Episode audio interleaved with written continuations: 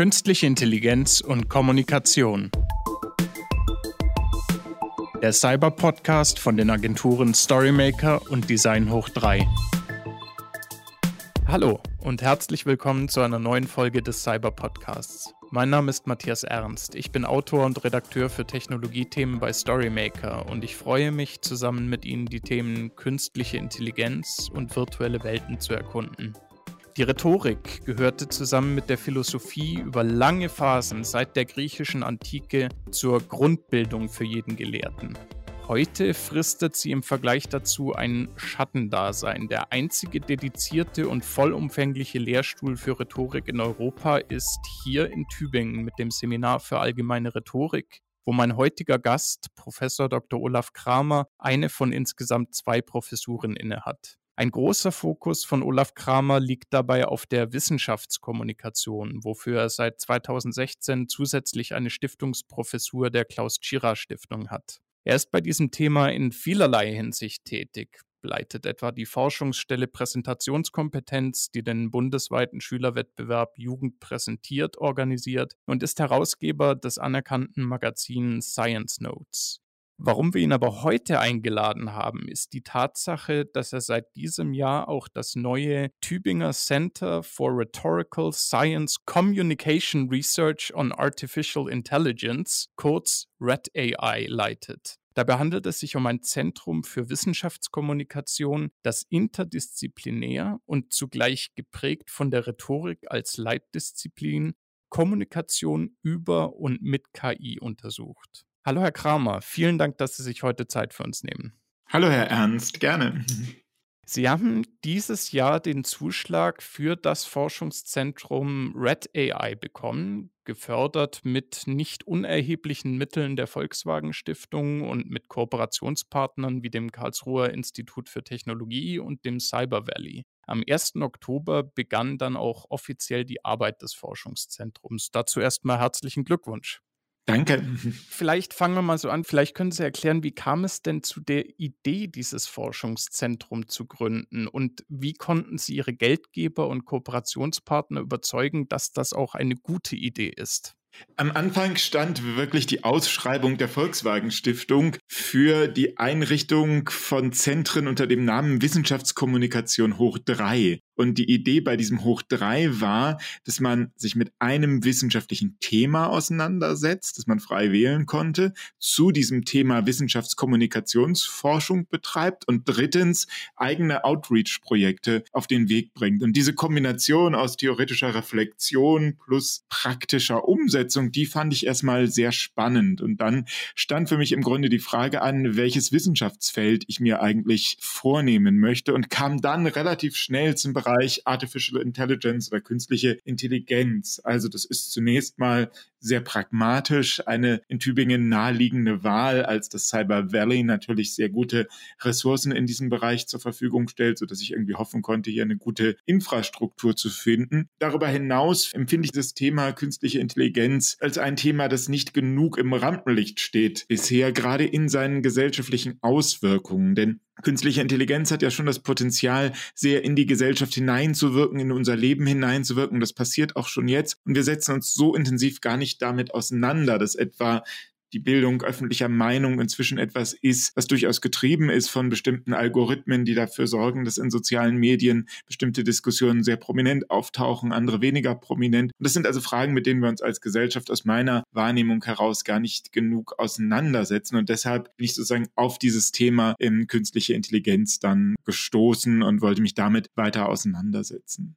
Über Ihre Rolle und die Rolle der Rhetorik werden wir uns auch noch intensiver unterhalten. Jetzt sind aber da ja noch viele Kooperationspartner auch aus anderen Bereichen mit dabei. Können Sie einfach mal so einen Überblick geben, wer ist alles involviert und was leisten jeweils die verschiedenen Disziplinen und Partner?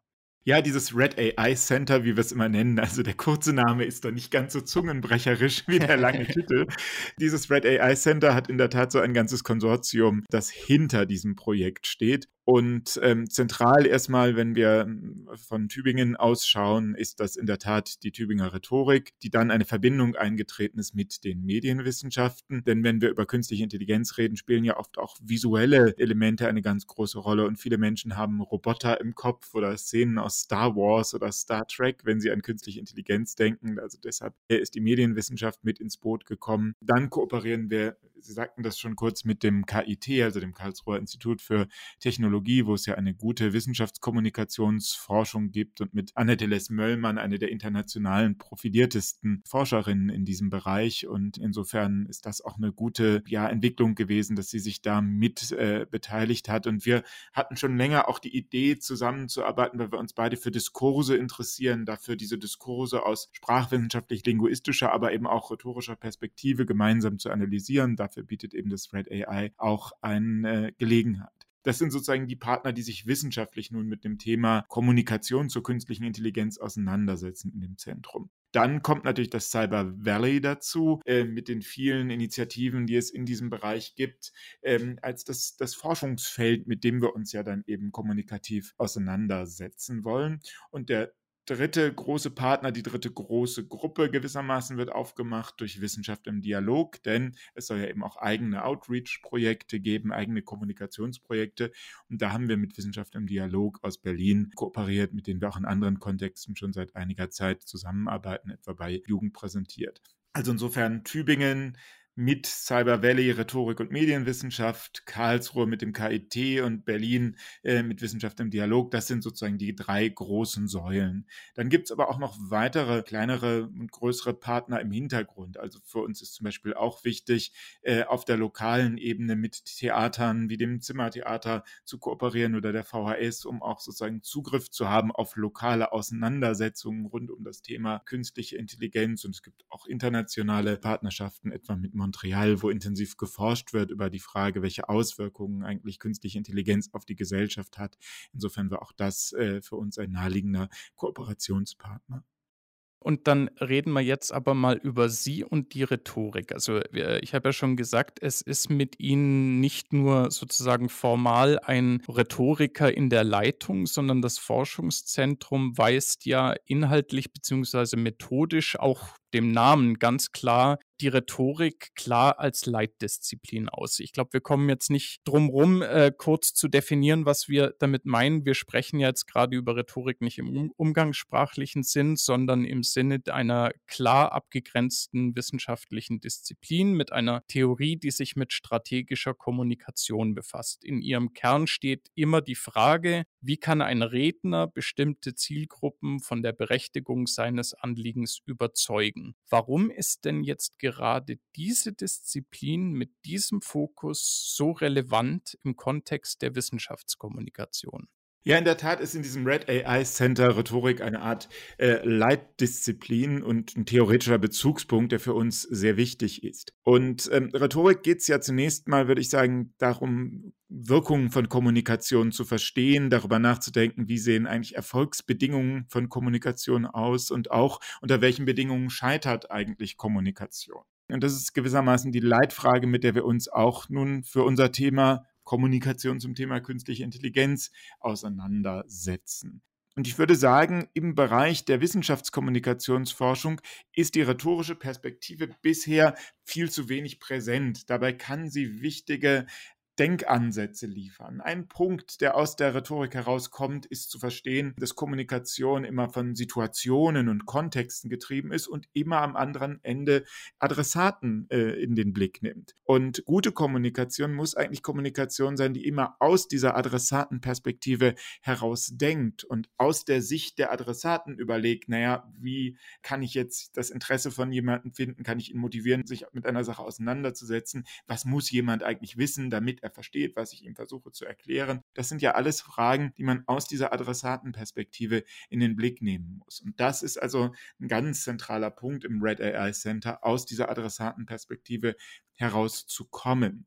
Das bedeutet jetzt von Wissenschaftskommunikationsansatz her auch wegzugehen von so einem Knowledge Deficit Model, das man lange Zeit äh, sehr dominant finden konnte. Also die Vorstellung zu sagen, Wissenschaftskommunikation heißt, dass auf der einen Seite eine Instanz ist, die verfügt souverän über das Wissen, die hat Knowledge und auf der anderen Seite ist Knowledge Deficit, also da fehlt es an Wissen. Dieses Modell halte ich für grundlegend überholt. Denn in diesem Knowledge Deficit Model hat man immer so eine Art Verlustszenario und es bedeutet im Grunde immer Komplexität runterzubrechen und am Ende Wissen gar nicht wiedererkennen zu können. Und das ist aber eigentlich gar nicht das Thema, sondern ich würde sagen, Wissenskommunikation hat damit zu tun, dass Wissenschaft ihre Rolle in der Gesellschaft suchen und finden muss. Und wenn ich als Wissenschaftlerin oder Wissenschaftler mit der Gesellschaft kommuniziere, bin ich ja selbst Teil der Gesellschaft. Und im Grunde findet so etwas statt, was wir wissenschaftlich immer gerne als Rekontextualisierung ähm, bezeichnen würden. Das heißt, in der Wissenschaft gelten bestimmte Prinzipien. Also die Wissenschaft ist zentral darauf verpflichtet und ausgerichtet, Erkenntnisse zu produzieren. Wenn ich jetzt aus diesem Wissenschaftssystem in die Gesellschaft hinein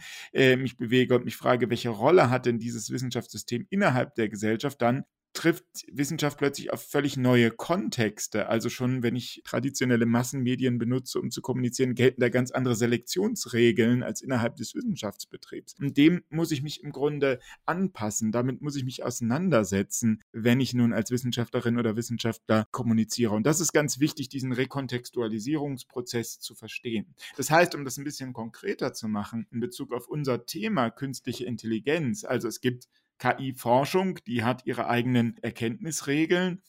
Künstliche Intelligenz wirkt aber in die Gesellschaft hinein, ist längst Teil äh, unseres Alltags. Also muss Wissenschaftskommunikationsforschung doch dabei ansetzen, über die Rolle dieser Disziplin, über die Rolle von KI-Forschung in der Gesellschaft nachzudenken und auch mit der Gesellschaft auszuhandeln, was sind eigentlich Bedenken, die wir gegenüber künstlicher Intelligenz haben, was sind Visionen, die wir mit künstlicher Intelligenz äh, verbinden. Und das ist eigentlich ein gesellschaftlicher Aushandlungsprozess nötig. Und das ist ganz wichtig. Und ich glaube, dazu kann die Rhetorik eben einen ganz hohen Beitrag leisten durch diesen Adressatenbezug, durch diese Vorstellung von Rekontextualisierung von Wissen und auch dadurch, dass Rhetorik Kommunikation nicht als neutral versteht, sondern sehr zentral zugibt, eingesteht und sich damit auseinandersetzt, dass Kommunikation sehr oft von Interessen geleitet ist. Und es ist doch wichtig, sich mit diesen Interessenfragen auch auseinanderzusetzen. Und dazu versucht eben dieses Red AI Center auch einen Beitrag zu leisten. Das ist spannend. Können Sie das vielleicht schon ein bisschen konkreter machen, dass man sich vorstellen kann? Also wir haben ja gesagt, es geht ja bei Red AI nicht allgemein irgendwie um Wissenschaftskommunikation, sondern spezifisch um Kommunikation über, aber auch mit künstlicher Intelligenz. Das ist ein ganz brandheißes Eisen. Ich meine, das Thema KI lag jahrelang irgendwie im Winterschlaf. Jetzt ist es die letzten Jahre hochgekocht. Auch nicht zuletzt, weil neue KI-Anwendungen wie DeepL oder GPT-3 ganz deutlich sichtbar das Potenzial haben, so die Art und Weise, wie wir Kommunikation denken und betreiben, nachhaltig zu verändern. Wie genau gehen Sie bei Red AI an dieses Thema heran? Welche Ergebnisse, welche Ziele verfolgen Sie da genau? Also ich glaube, es ist wirklich erstmal hilfreich, das sehr auf ja, konkrete Beispiele herunterzubrechen, damit man äh, die, die, sich, diesem, die, diesem Thema wirklich gut nähern kann. Und ich würde sagen, die, das Thema künstliche Intelligenz fordert uns und fordert Dinge, die wir für selbstverständlich halten im Bereich von Kommunikation und auch unserer Selbstdefinition, welche Rolle wir in, einer, in der Kommunikation haben, fordert das in vielerlei Hinsicht heraus. Und wir können zum Beispiel anfangen mit so einem medizinischen Beispiel. Also es gibt äh, Diagnosesysteme, die sind in der Lage, bestimmte Krankheiten besser und sicherer zu diagnostizieren, als das eine erfahrene Ärztin oder ein erfahrener Arzt tun kann. Wie gehen wir aber damit als Gesellschaft um? Also ist es für uns akzeptabel, wenn wir eine Fehldiagnose haben, die sozusagen aus einem ähm, computergestützten System heraus entstanden ist? Da reagieren wir sehr allergisch auf diese Vorstellung, während wir bei der menschlichen Entscheider diese Fehlertoleranz sozusagen viel eher aufbringen. Das ist doch ein Problem, das man irgendwie sehen muss und wo man als Gesellschaft darüber nachdenken muss, was will man da eigentlich? Also Sie können das gleiche Beispiel beim selbstfahrenden Auto diskutieren. Also äh, Menschen machen Fahrfehler, es passieren schreckliche Unfälle, es kommen andere Menschen im Verkehr zu Tode. Damit haben wir uns als Gesellschaft irgendwie arrangiert. Nun ist man dabei, das selbstfahrende Auto zu entwickeln. Wenn da das Gleiche passiert, nehmen wir das sehr, als sehr starke Herausforderung wahr und äh, auch ja durchaus zu Recht. Aber das sind ja eben Themen, ähm, über die man nachdenken muss, wo man dieser Frage nachgehen muss, naja, was wollen wir eigentlich äh, künstlicher Intelligenz zugestehen? Welche Rolle soll sie in der Gesellschaft spielen? Welche Entscheidungen sagt sie treffen? Was wollen wir da reglementieren? Und äh, um als Gesellschaft darüber vernünftig nachdenken zu können, muss man ja über KI was wissen, muss es gute Wissenschaftskommunikation geben, die in der Lage ist, Erkenntnisse so zu rekontextualisieren, dass Menschen da etwas mit anfangen können und dass wir dann eben als Gesellschaft darüber nachdenken können, wie wir uns zu diesen praktischen Auswirkungen von künstlicher Intelligenz eigentlich verhalten wollen. Sie haben es ja schon angedeutet, also Sie sehen bei Wissenschaftskommunikation wichtig, eben nicht nur dieses einseitige Belehren der Öffentlichkeit, sondern Diskurse, Dialogformate nehme ich mal an, so wie es das Cyber Valley ja auch macht. Das heißt also einfach die Debatte in die Gesellschaft äh, reintragen, dort Themen aushandeln. Was müssen denn junge Wissenschaftler, aber auch Wissenschafts- und Technologiejournalisten heute an Kompetenzen lernen, damit sie das zum Beispiel solche Dialogformate gut umsetzen können, aber vielleicht auch darüber hinaus, welche Kompetenzen müssten sie noch mitbringen, um erfolgreich über ihre teilweise sehr komplexen und schwierigen Themen zu kommunizieren? Erstmal ist Kompetenz genau das richtige Stichwort. Also es geht in der Tat darum, kommunikative Kompetenz zu entwickeln. Und das ist auch ein ganz zentraler Strang in dem Red AI Center, der darauf zielt, äh, WissenschaftlerInnen auszubilden, fähig zu machen, äh, in verschiedenen kommunikativen Kontexten äh, zu bestehen. Also das ist eine Frage kommunikativer Kompetenzentwicklung, eigentlich in der Rhetorik ein äh, ganz altes und lang entwickeltes Thema, was sich aus Sicht der Rhetorik, also kommunikative Kompetenz, ergibt sich nicht im Schnellkurs, also ein Tag äh, Rhetoriktraining und danach perfekte Wissenschaftskommunikation ist eine ganz fatale Idee und der wollen wir im, werden wir in unserem Center nun auch ganz gewiss nicht anhängen. Was heißt aber nun Kompetenzentwicklung? Kompetenzentwicklung heißt zum Beispiel zu lernen, sich mit Adressaten auseinanderzusetzen, mit der Ebene äh, der Adressaten zu fragen, was motiviert Menschen, was interessiert sie, äh, worauf reagieren sie kommunikativ. Und es hat also sehr viel damit zu tun, im Englischen gibt es den schönen Ausdruck, put yourself in the other man's shoes, sich also in die Schuhe des anderen zu begeben,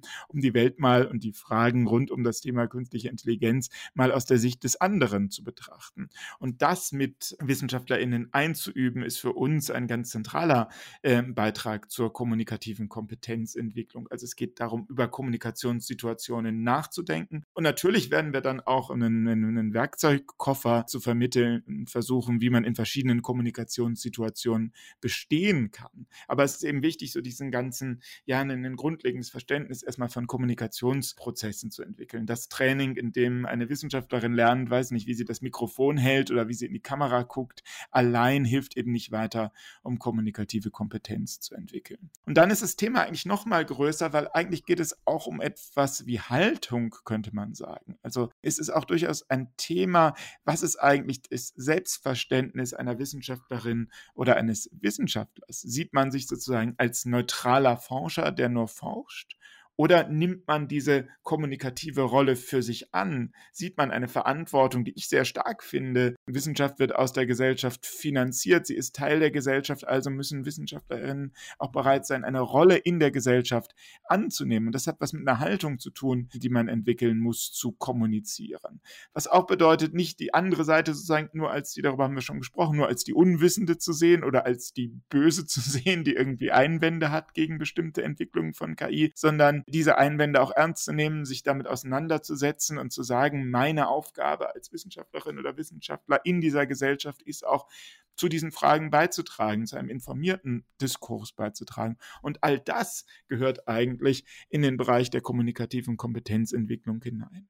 So wie Medien und so wie die Gesellschaft zu bestimmten Teilen zumindest funktioniert, ist es ja ähm, ein ganz interessantes Phänomen. Jetzt gerade beim, beim Thema künstliche Intelligenz, wenn da ein neues Zentrum eingerichtet wird, wie es zum Beispiel bei Cyber Valley in Tübingen der Fall war, oder wenn eine neue Technologie bekannt wird, gibt es oft erstmal eine Skandalisierung und man stellt sich schon die Killerroboter vor, die da gebaut werden und Skynet, das die Herrschaft über die Menschheit an sich reißen will, dann stellt man relativ fest, nee, ähm, erstens will das niemand, zweitens kann das die KI gar nicht und dann nimmt das Interesse auch schlagartig ganz schnell ab. Und dann laufen vielleicht auch manchmal Entwicklungen, die dann in kleineren Maße trotzdem bedenklich wären und so unterm Radar unter dem Gesellschaftlichen. Was ist denn Ihrer Meinung nach die größere Herausforderung für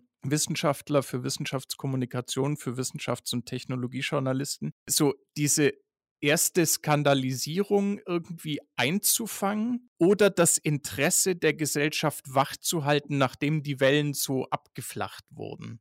In der Tat beschreiben Sie da erstmal einen ganz wichtigen Punkt äh, im Feld der künstlichen Intelligenzforschung. Also es gibt ganz starke utopische oder dystopische Bilder, die Menschen im Kopf haben. Und man hat dann halt Angst vor der Herrschaft der Roboter oder ist völlig fasziniert, wenn man eher auf der utopischen Seite hängt, von der Aussicht, weiß ich nicht, irgendwann im Auto schlafen zu können und das Auto bringt mich äh, sicher von einem Ort an den anderen. Also beides ist sozusagen in der Gesellschaft vorhanden. Beide Muster gibt es und beide sind kommunikativ eine große Herausforderung, weil die genau, wie Sie das beschreiben, an den eigentlichen Forschungsfragen und Problemen vielleicht vorbeigehen. Im Red AI Center fangen wir im Grunde mit Analyse an. Wir versuchen erstmal diese gesellschaftlichen Diskurse rund um KI zu verstehen, also sowohl die utopischen als auch die dystopischen Vorstellungen. Und das scheint mir auch ein ganz wichtiger Ansatzpunkt zu sein, denn aus diesem Verständnis heraus kann ich eben auch darüber nachdenken, wie es mir gelingt, nun KI-Themen in die Öffentlichkeit hineinzuspielen und sie da auch präsent zu halten. Und ähm, das ist in der Tat äh, eine große Herausforderung, aber das gelingt eben besser, wenn ich sozusagen weiß, wie sieht eigentlich die Basis äh, dieses Diskurses aus. Und in der Tat, also man hat sozusagen die spektakulären Roboter, die lassen sich natürlich auch medial irgendwie gut äh, verkaufen und ziehen sofort viel Interesse. Wichtig ist aber eben auch Wege zu finden, Dinge, die eigentlich ganz unauffällig sind, aber vielleicht ganz große Konsequenzen haben, heranzunehmen und der Gesellschaft klarzumachen, dass das vielleicht etwas ist, was sehr starke Auswirkungen auf die Art und Weise hat, wie wir uns als Gesellschaft organisieren und auf unseren politischen Diskurs. Also äh, wenn Sie jetzt sagen, also Sie können Algorithmen auf den Weg bringen, die in der Lage sind, bei YouTube bestimmte Videos herauszufiltern, wie das im Moment ja gerade etwa passiert von Impfgegnern, dann ist das natürlich erstmal technisch äh, eine Möglichkeit, die ist auch gar nicht so spektakulär, zugleich aber ein Punkt, über den man nachdenken sollte. Nicht? Also wer legt sozusagen fest, was sind dann Äußerungen, die erlaubt sind, welche sortiert man aus, wie sind da die Regeln? Das sind Dinge, die wir politisch viel mehr äh, diskutieren müssten, wo wir auch im juristischen Rahmen viel stärker äh, noch definieren müssen müssen. Und ähm, das findet bisher nicht statt. Und man braucht sozusagen Wissenschaftler, die sagen, das sind halt ganz zentrale Themen, äh, die anstehen. Also öffentliche Meinung ist ja inzwischen etwas, was sich in sozialen Medien bildet. Diese sozialen Medien sind aber häufig von äh, KI getrieben. KI trifft Entscheidungen, wo welche Botschaft auftaucht und also wird gesellschaftlicher Diskurs, wird politische Auseinandersetzung inzwischen durchaus von KI beeinflusst und es ist wichtig, das zu verstehen, zu erkennen und dann darüber nachzudenken. Was durchaus auch bedeutet, dieses Thema zu repolitisieren. Also es gibt auch so eine Tendenz, dass Entscheidungen die auf die öffentliche Meinung Auswirkungen hat, dann von Unternehmen getroffen werden. Und das ist durchaus problematisch. Also jenseits der KI, um ein prominentes Beispiel zu machen, also wenn Twitter die Entscheidung trifft, ein äh, Präsident oder Ex-Präsident Trump darf nicht mehr online sein, dann hat ja ein Unternehmen eine eigentlich politische Entscheidung getroffen, ohne dass es politisch diskutiert wurde in hinreichendem Maße. Und das ist etwas, ähm, was wir auf jeden Fall vermeiden sollten. Und das gilt eben auch für diesen ganzen Bereich von Algorithmen Algorithmen, die Meinungen filtern, Meinungen sortieren und dadurch letztlich ja auch öffentliche Meinung machen, dass es wirklich daran fehlt, dass wir uns als Gesellschaft mit dieser Frage beschäftigen, dass wir verstehen, wo da eigentlich die Probleme liegen. Und das ist uns auch wichtig, das mit auf den Weg zu bringen.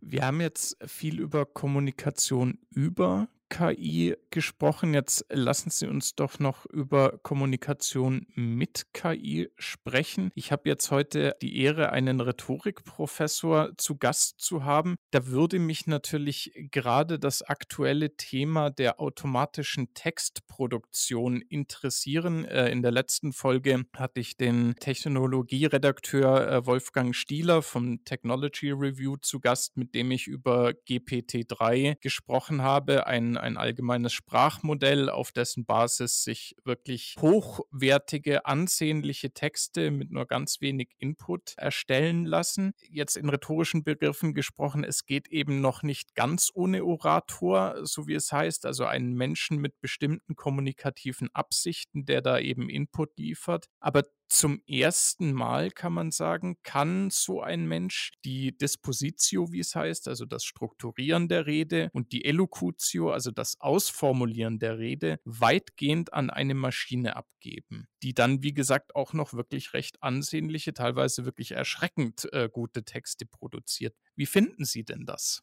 Ja, in der Tat ist KI da eine Herausforderung nicht nur für die Rhetorik, sondern ja auch für unser Selbstverständnis als Mensch. Also wir verbinden Menschsein ja sehr stark mit Intentionalität, mit der Vorstellung, dass wir in der Welt wirken können, dass wir über Kreativität verfügen und dass uns diese äh, Dinge auszeichnen als äh, Lebewesen. Und nun hat man aus der KI Beispiele in der Textproduktion oder auch im visuellen Bereich gibt es das ja bei Bildern, wo eine künstliche Intelligenz etwas erzeugt, wo man, wenn man draufschaut, äh, sagen würde, naja, das ist doch irgendwie kreativ, das ist neu, abweichend von Dingen, die schon existieren. Und ähm, das rührt halt sehr sozusagen am Selbstverständnis, das wir als Menschen haben von uns selbst. Da komme ich aber wieder zu dem Punkt, genau darüber muss man halt nachdenken. Zugleich muss man natürlich schon auch nochmal differenzieren und differenzieren vielleicht in beide Richtungen, sowohl in unserem Verständnis von künstlicher Intelligenz als auch in unserem Selbstverständnis. Also erstmal, wenn wir auf den, in den Bereich der KI schauen, kann man natürlich durchaus eingestehen, ähm, dass es viele Bereiche gibt, in denen auch menschliche Kommunikation sehr stark skriptgeleitet ist, wo es sozusagen relativ feste Muster gibt, die man irgendwie neu kombiniert und so entstehen Texte. Und wenn ein Tool wie GPT-3 dann in der Lage ist, oder GPT-3 dann äh, in der Lage ist, Rezensionen, Produktrezensionen auf einer Einkaufsseite weiter zu schreiben und äh, zu erzeugen und zu erkennen, wie muss so eine Rezension aussehen, damit man Menschen dazu bewegt, ein Produkt zu kaufen oder es eben nicht zu kaufen, ähm, dann bewegen wir uns schon sehr in so einem skriptgeleiteten Bereich. Das ist ein relativ enges Textrepertoire, äh, in dem man äh, sich befindet oder auch Texte zusammenfassen und so. Das geht ja auch gut in diesen äh, Bereichen. Antworten auf Fragen zu finden, auch das ist häufig relativ skriptgeleitet. Also weiß nicht, wenn Sie im Flughafen am Informationsschalter stehen als Mensch, Mensch, dann können Sie wahrscheinlich nach zehn Tagen auch einen, einen kleinen Katalog schreiben mit den äh, 20 häufigsten Fragen, auf die Sie relativ skriptgeleitet antworten, weil das sozusagen immer das Gleiche ist, dass Menschen wissen wollen, keine Ahnung, wo denn jetzt die Abflughalle ist. Insofern ist das ein Bereich, den man natürlich auch über KI gut bedienen kann und äh, wo Kommunikation auch äh, funktionieren kann. Also da muss man sozusagen das erstmal anerkennen, dass es ja die, diese Art von Kommunikation auch gibt und da KI ohne Zweifel äh, ihre Rolle finden kann. Die ist dann schon auch intelligent, die ist adaptiv, die kann sich sozusagen an den Nutzer anpassen, kann vielleicht auch voraussehen, was ist die nächste Frage und die schon mal mitbeantworten. Also das sind äh, durchaus spannende Entwicklungen, aber es ist vielleicht auch nicht die ganze große Kreativität. Das ist sozusagen die Relativierung in Sachen KI. Aber man muss jetzt vielleicht auch noch mal eine andere Relativierung vornehmen und da fordert uns künstliche Intelligenz dann durchaus heraus, was unser eigenes Selbstverständnis angeht. Also was empfinden wir denn im Bereich von literarischen Texten oder im Bereich von bildender Kunst als kreativ? Dann muss man ja durchaus eingestehen, auch da, äh, selbst im Bereich hochkreativer Kommunikation gibt es durchaus sich wiederholende Muster. Ist das Neue häufig eine Kombination aus etwas Altem, was schon da war? Weiß man in der Rhetorik auch schon lange, also sowas wie Tropik, also dass es so bestimmte argumentative Muster gibt, die man immer wieder aufgreift. Damit hat sich die Rhetorik schon sehr lange auseinandergesetzt. Also insofern können wir auch durchaus unsere eigene Kreativität äh, nochmal hinterfragen und sagen, naja, wo ist dann nun wirklich so eine ähm, spezifische menschliche Fähigkeit und Eigenschaft in der Kommunikation greifbar, in der wir etwas leisten, was sozusagen die Möglichkeiten äh, einer künstlichen Intelligenz nun überbieten könnte. Jetzt einen Aspekt von Kommunikation haben Sie äh, vorher angesprochen, das war das Thema Social Media Kommunikation. Da hatte ich mit meinem äh, letzten Gast Herrn Stieler auch darüber gesprochen, gerade im Kontext jetzt von solchen automatischen Textproduktionstools. Man kann jetzt sagen, der, der Vorteil von so etwas ist, dass natürlich auch jetzt Menschen mit, ich sag mal, überschaubarer kommunikativer Begabung oder Übung die Möglichkeit haben, durch solche solche automatisch generierten Texte besser öffentlich Einfluss zu nehmen. Das bedeutet im Umkehrschluss aber auch, dass wenn diese Menschen jetzt eher dunklere Absichten verfolgen, Impfgegner, Reichsbürger, Klimawandelleugner, dann öffnet das ja dem eben dem Missbrauch die Tür, wenn diese Möglichkeiten haben. Jetzt würde ich Sie mal fragen wollen, Ihrer Ansicht nach hält denn die Agora, also der freie Marktplatz der Ideen, so etwas aus? Muss er sowas einfach aushalten, auch in einer Situation, wo auf Social Media wahnsinnige Reichweiten erreicht werden und wo jetzt auch bald Tools zur Verfügung stehen werden, die sehr gute Texte automatisch produzieren? Und wenn ja, wenn Sie das aushalten und aushalten müssen, welche Strategie würden Sie denn empfehlen als Experte für Kommunikationsstrategie, um solchen Desinformationskampagnen zu begegnen?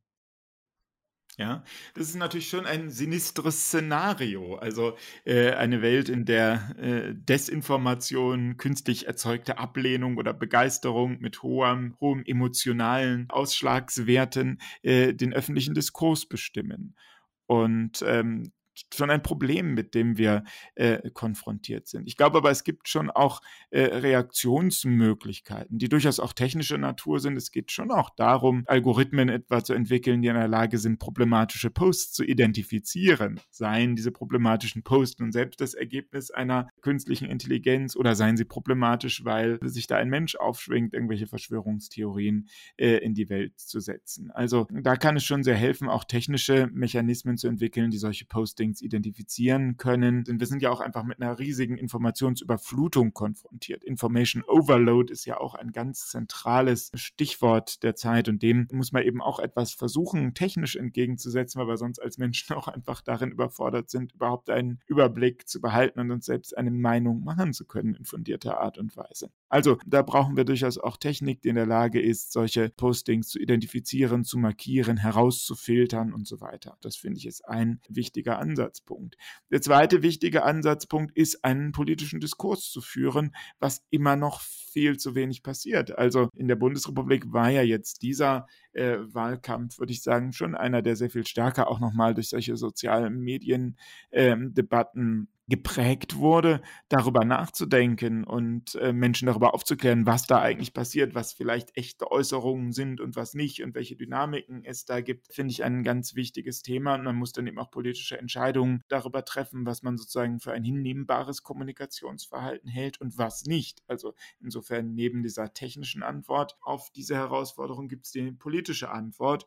Und die politische Antwort muss meines Erachtens auch die juristische Antwort nach sich ziehen. Bisher passieren da immer noch viele Entscheidungen auf Unternehmensebene, wo man eigentlich sagen würde, naja, man muss in der Politik erstmal aushandeln, was will man? Und dann muss man juristischen Rahmen schaffen, der Dinge sanktioniert, die eben nicht akzeptabel sind in einer Gesellschaft. Und das ist auch noch sehr im Anfang. Also dieses Problem, würde ich sagen, ist in den letzten Jahren erkannt worden, aber da gibt es noch sehr viel zu tun und ist auch deshalb schwierig, weil künstliche Intelligenz sich ja in der Regel auch nicht für die Grenzen von Nationen interessiert und wir auch sehr stark in Richtung internationaler äh, Regelungen brauchen, wenn das Ganze irgendwie greifen soll, weil das eben nicht mehr so funktioniert, ähm, naja, einen lokalen Agenten zu identifizieren, äh, der dann für alles verantwortlich ist.